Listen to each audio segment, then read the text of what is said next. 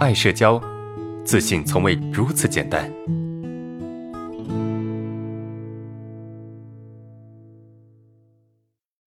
你好，阿兰老师，我今年二十八岁了，我的社交障碍就是具有强烈的，或者说极强的口吃恐惧。嗯，今天之所以有勇气来录这段语音，真的是因为口吃病困扰了我二十多年。嗯，就是因为对口吃的恐惧，我曾经有过自杀的念想。我听我爷爷奶奶说，我从小就有口吃，就是说话有一点结结巴巴，被是被一个邻居带起来的。我个人觉得好玩，就学了起来，就学会了。之后上学和工作都带一些口吃了。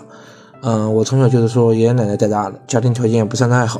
加上小时候做了很多的坏事，学习成绩也不好，经常和其他同学来比较，就产生了自卑的性格。但是我的运气算是比较好吧，嗯，也可能是从小穷苦的生活环境，让自己也算比较努力。工作以后都很用心的去做每件事情，啊，越努力越幸运嘛，嗯，每次都有很好的工作机会摆在我面前。但是这个时候口吃的习惯，或者说口吃的恐惧阴影吧，给我的升职和发展带来了极大的阻碍。我自己也放弃了很多的机会，包括爱情或者说事业。其实，在这段期间，我也鼓足勇气去锻炼，解决自己的毛病，但是真的是还是解决不好。我也问过我身边的朋友是否察觉我的毛病，或直接问了我的朋友，感觉我说话是不是有点口吃？他们都说没有，没有感觉我有这方面的疾病。其实我自己也知道我的口吃不算很严重，在家人或自己熟悉、没有压力的环境，我的口才其实算是很好的。有的或者说有的朋友都认为我很能说，但是只有我自己知道我的痛苦。我有严重的口吃恐惧或难发音，就是说讲话讲不出来。每到重要的场合，或者说我自己不允许自己有一些口吃发生的场合，我就会说不出来话，就是这个毛病。我的口吃欲感特别强烈。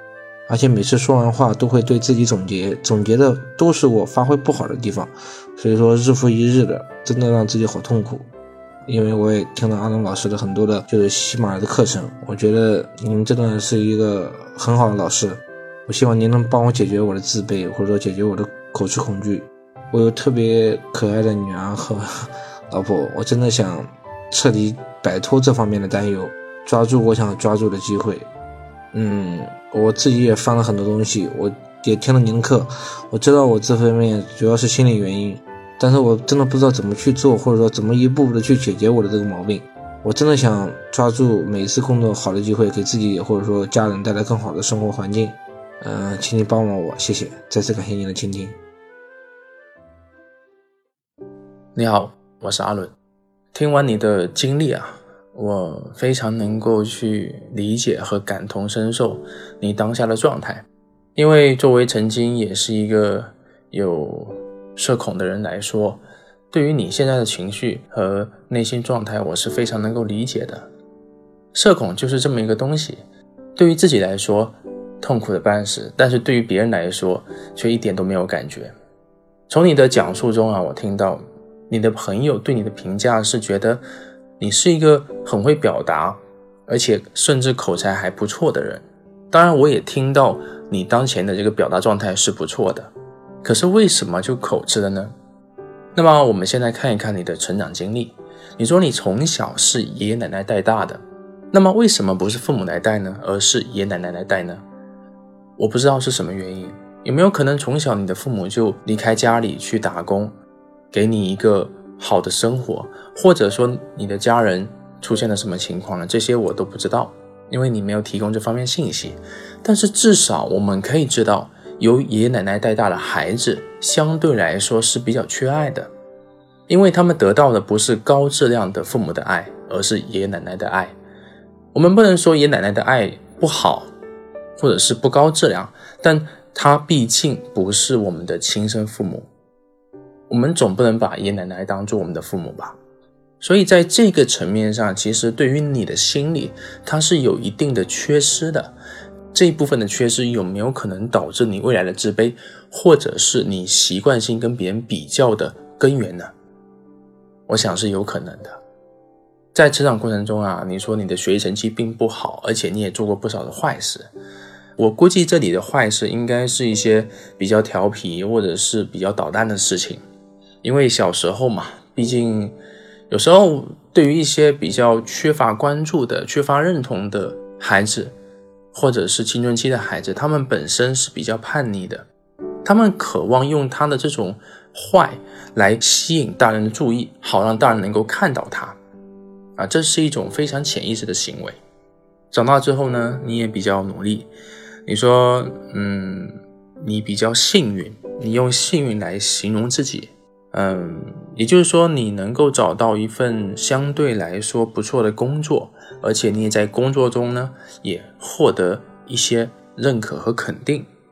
但是因为口吃的影响，你一直没有办法在这个环境里面去获得比较好的提升。不管是收入还是职位等等，你说你在口吃恐惧的影响下放弃了爱情和事业，可见你在其中出现的一些挣扎啊和自我否定，以及这里面的痛苦是非常强烈的。后面你又说到你鼓足勇气去锻炼，但是呢始终都没有办法去解决自己的问题。我不知道你的锻炼方法到底是什么。但是呢，据我所知，如果单纯的通过讲话练习的方式，其实是比较难以去改变的，因为你的本质并不是不会说话、不会聊天，或者说没有口才，你是一个有口才的人，你只是在比较紧张的、比较对自己要求高的环境中，才会让自己出现这种症状。也就是说，你的口吃啊是特殊场合口吃，而不是时时刻刻的口吃，你的口吃是后天的。当然。这一部分的信息啊，在最开始的呃描述中，你已经提出来的，你是学你的邻居最后产生的。那为什么学邻居会导致产生口吃呢？因为在于你的心里面啊，你对于一些情绪的变化、身体的变化会特别敏感，并且会记住这些变化，让这些变化成为你身体的一部分。因为你害怕自己是这样子的，首先出于好奇，你去学习，你去模仿。这是小孩子的天真无邪和调皮，但是呢，又由于你内心的那种非常强烈的冲突和不确定感，导致呢你很容易对身体出现的变化进行加工，并且记住这些情绪变化，导致呢你会变成是一种恐惧、担心和焦虑，然后呢出现特殊场合的恐惧，所以说。你的口吃恐惧啊，是在某些场合或者是某些要求下才会产生的。你说过，你有一个习惯，就是每次你在跟别人交流或者是接触之后出现口吃，你一定会去反思总结，而每次的反思总结啊，都是把自己最不好的、最糟糕的一面给展现出来。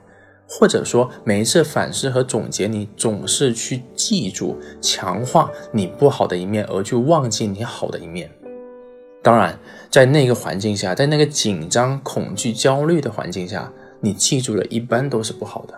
而这个总结会不断去强化你对于口吃的敏感度，导致呢，你未来在遇到某些环境，或者说即将面对某些人的时候。你会不自觉地产生预期的恐惧，而当你真正到达那个环境之后呢，你的这个恐惧感会上升到顶峰。然后呢，当你离开这个环境，你又进行不断的回忆和总结，你会陷入到这么一种负面循环里面。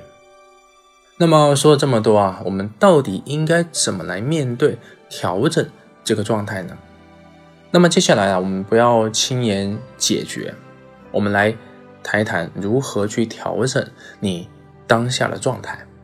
首先，第一点啊，也是我们解决社恐最常用的三步法。第一个步法就是做好打持久战的准备。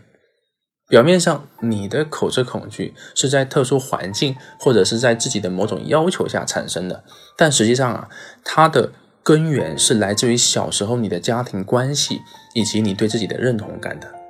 所以这个事情啊，它至少有二十几年的基础了，这个根已经扎进去二十几年了，所以咱们就不要期望着能够一朝一夕就把它解决了。所以你要做好打持久战的准备。那么这个持久战到底是多久呢？有可能是一年，有可能是两年，也有可能是十年。这个时间是多久，我没有办法给你断定，但是你需要去相信一点。只要你能够做好这个心态准备，那么你的焦虑一定会减轻。在你的焦虑不断减轻的过程中，其实你并不会感受到痛苦，你只会感受到自己的状态越来越好，感受到自己的成长和进步。打个比方，如果你用五年来解决你的症状，表面上这五年你是在痛苦，但实际上呢，你是在不断的变好的过程。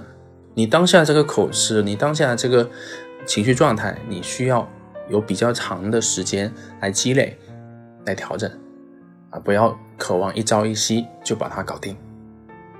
第二个呢，就是减少预期。什么叫减少预期啊？就是减少你未来面对某个人或者某个场合的一个思考。也就是说，你待会儿可能会面对到一些人，这些事情呢会让你产生口吃的状态，而你呢需要做的就是把当下此时此刻的事情做好，不要去管未来会发生什么事情。